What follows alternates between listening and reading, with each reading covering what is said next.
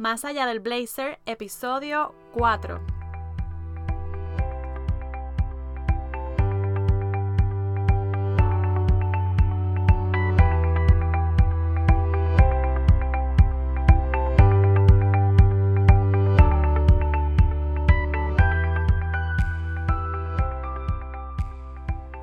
Que los cumpla feliz, feliz, feliz. Que los cumpla feliz, feliz, feliz. Que los cumpla, que los cumplas. Buenos días. Lunes 18 de febrero. 7 y 15 AM y Angélica con 30 años ya cumplidos es quien te habla súper recargada con el vibe relax de Vieques, contenta y sobre todo bien agradecida de poder iniciar la década de los 30 con mucho amor, conciencia, salud, muchas experiencias em, enriquecedoras y lista para seguir aprendiendo y retándome a ser una mejor versión de mí todos los días porque de eso se trata. Así que hoy el tema es sobre algunas de las ventajas que he identificado para emprender a los 30. Aunque ustedes saben que esta decisión de decirle adiós a mi ponchador y crear mis, mis propias oportunidades surgió como a eso de los últimos meses de mis 29, básicamente a casi un año ya de celebrar ese gran paso, he descubierto que hay tantos factores y elementos con los que yo antes no contaba y que seguramente han sido clave para poder tener éxito en varios de los proyectos que yo he estado trabajando.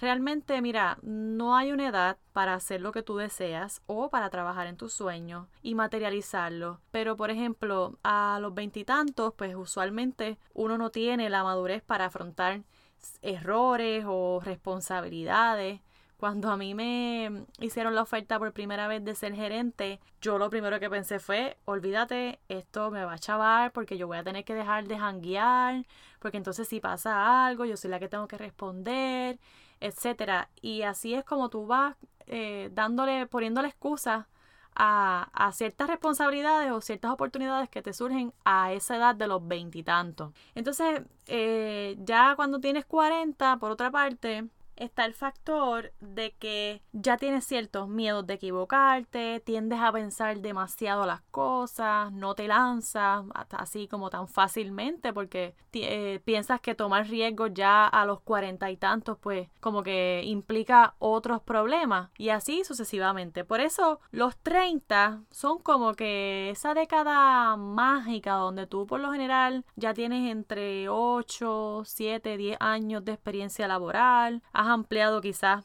eh, parte de tu trayectoria académica, como hice yo, que empecé a tomar cursos cortos o a asistir a talleres y ese tipo de eventos donde yo pudiera pues mejorar o reforzar habilidades y conocer también em, diferentes conceptos o, o, disciplinas nuevas que le aportaran o añadieran a mi trayectoria nuevos conocimientos. Y ya de cierta manera como que tú has recorrido diferentes escenarios que te confirman que estás en el momento perfecto para poner a prueba todas esas capacidades. Entonces, haciendo yo acá un autoanálisis, identifiqué estas cinco ventajas, considerando, claro está, mi experiencia y evaluando también todos los intentos de crear algo o las ocasiones en las que yo tuve oportunidades de gran responsabilidad y no las aproveché, precisamente por no estar enfocada o por tener otras prioridades que ahora pues considero menos importantes. La primera es que tienes visión y determinación. A, esta, a esta edad de los 30, tú en vez de estar probando a ciegas cosas que quizás tú sabes que después tú no las vas a usar o tú no le vas a sacar provecho, no les vas a hacer caso. Tú tienes esta visión clara de hacia dónde tú quieres ir, hacia dónde tú te vas a dirigir, qué pasos tú vas a tomar. Y si todavía tienes dudas, por lo menos estás más consciente y sabes de qué recursos tú vas a necesitar que te pueden guiar para aclarar ese momento de indecisiones. Pero en general ya vas directo a lo que tú quieres con mucha determinación y con mucho enfoque. La segunda ventaja es la disciplina. Wow, la disciplina es otra cosa. Antes yo no tenía absolutamente nada de disposición de imponerme que si horarios para eh, hacer esto o aquello, respetar mis tiempos. Eso de que, mira, hoy voy a estar trabajando con esto, no voy a aceptar llamadas de aquí a, a las 12 del mediodía, eso para mí, eso no existía. O sea, yo con cualquier cosita, ah, mira, hoy tenía que hacer esto, pero no importa, vamos a janguear. Y esta cuestión de establecerme retos como que no era algo que yo consideraba importante. Ahora no, ahora es todo lo contrario. Ahora yo quiero siempre retarme, aunque yo sé lo que me voy a enfrentar, pero aún así yo acepto ese reto y dale, y empiezo y, por ahí para abajo lo que venga es eh, a darle con todo. Otra de las ventajas es que tienes mayor tolerancia al fracaso. Les confieso que cuando yo me equivocaba, oh my god, eso era como el fin del mundo. Era como un proceso bien, bien dramático que yo pasaba porque yo decía, wow, no me preparé y empezaba a juzgarme y empezaba a buscar, ¿verdad? Diferentes, diferentes excusas o, o, a justificar también cosas que habían pasado por las cuales yo había fracasado. Y pues claro está, eso era parte de, de la poca experiencia y de la poca madurez. Pero ya después de, yo diría que después de los 28, yo empecé a, a tomar el fracaso como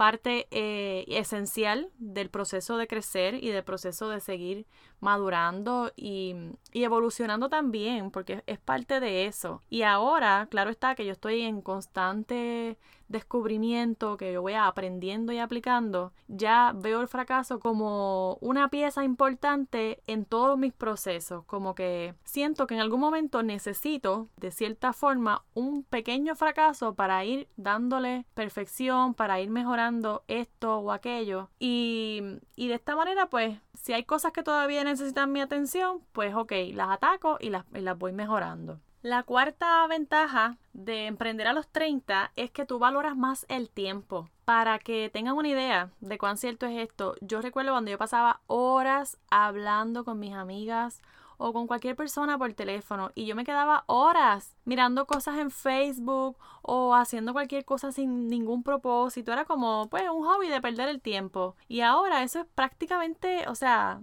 yo no sé lo que es sentarme a hablar. Yo tomo muy pocas llamadas telefónicas para hablar así como que, ajá, ¿y qué hace? ¿Y qué vas a hacer mañana? ¿Y qué has hecho? ¿Y qué pasó con fulano? O sea, yo esas conversaciones ya es bien raro que yo tenga un tipo de llamada como que para, para ver qué estoy haciendo, nada que ver. Este, o esa, esto que le llaman como que, pues, para matar el tiempo, eso realmente eso no existe para mí. Yo siempre estoy haciendo algo y cuando, pues, si me da con ver cosas en, en las redes, procuro que sean cosas que aporten a lo que yo estoy eh, haciendo o algo que yo necesito aprender. De hecho, suspendí mi membresía con Netflix porque, pues, lo veía pocas veces, pero en realidad era más lo que me hacía perder el tiempo que lo que yo estaba aprendiendo. Yo prefiero entonces escuchar un audiolibro que me da mucho más que una película o ver una serie. Esa es otra cosa que yo descarté por completo, ver series porque realmente te ocupan tiempo y no te aportan prácticamente nada. Y la quinta, y esta para mí es bien importante y creo que es una de las más determinantes, esta, esta ventaja de tener otra perspectiva o una perspectiva con propósito. Y aquí me refiero directamente al mindset de lo que tú antes le llamabas trabajo, eso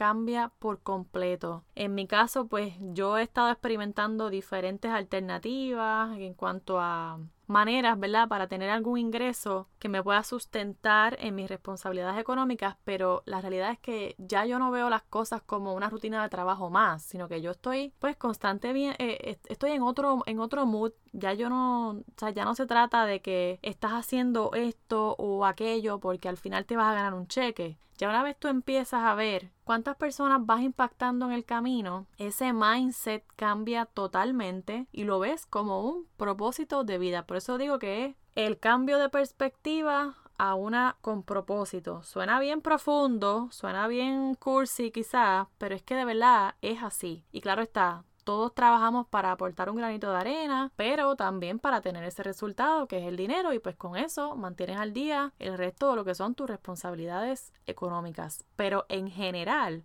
esa mentalidad de que tienes que ir porque sí, porque si no no cobras o porque pues eso es lo que eso es lo que te tocó, pues eso pasa a un segundo plano. Y básicamente pues esas son las cinco ventajas que yo he podido identificar y experimentar también a medida que ha pasado el tiempo. Así que si tú estás en los 30 y todavía tienes esa dudita de saber si es o no el momento correcto, además de hacer tu asignación de evaluar el por qué, el qué, el para qué, pues considera que estás en la década mágica para poner a prueba tus capacidades. Igualmente, te digo una cosa como la otra. Si ya los pasaste, no pasa nada. Realmente, mira, no hay edad para definir lo que tú quieres hacer. Y si me preguntas a mí, te voy a responder que el momento es ahora. Tu edad no va a definir el éxito que tengas, pero sí tu determinación.